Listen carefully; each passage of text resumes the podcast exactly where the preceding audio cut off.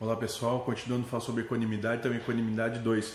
E o mentor da casa vai dizer o seguinte para a gente: quanto ao estado equânime, à medida que você trabalha, que você não trabalha as condições mentais apropriadamente, você começa a pesar a, e começa a criar estresse e até doenças.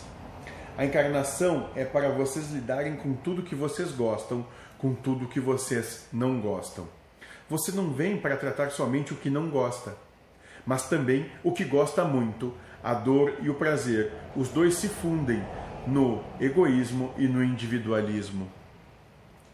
Bom, então aí a gente vai trazer um entendimento de que é, não supervalorizar as coisas que nós que nos dão prazer e que nos são interessantes e também nem menosprezar as coisas que não são assim. Por quê?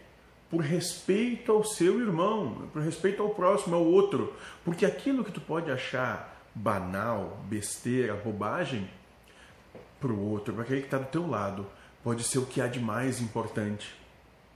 Então a gente tem que começar a entender que as coisas no mundo elas não têm significado, elas não têm adjetivação, elas têm aquilo que cada um dá. Algo pode ser maravilhoso para um, detestável para outro.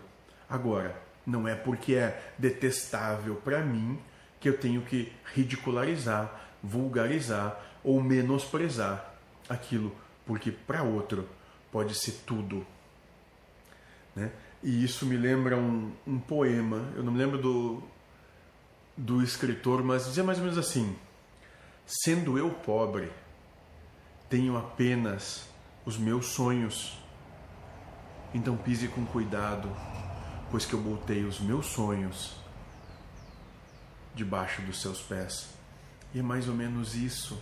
A todo momento nós temos que estar cuidado, porque nós temos que ter cuidado, porque podemos estar espizinhando nos sonhos dos outros. E nós não temos o direito de tirar, seja lá o que for, de quem quer que seja.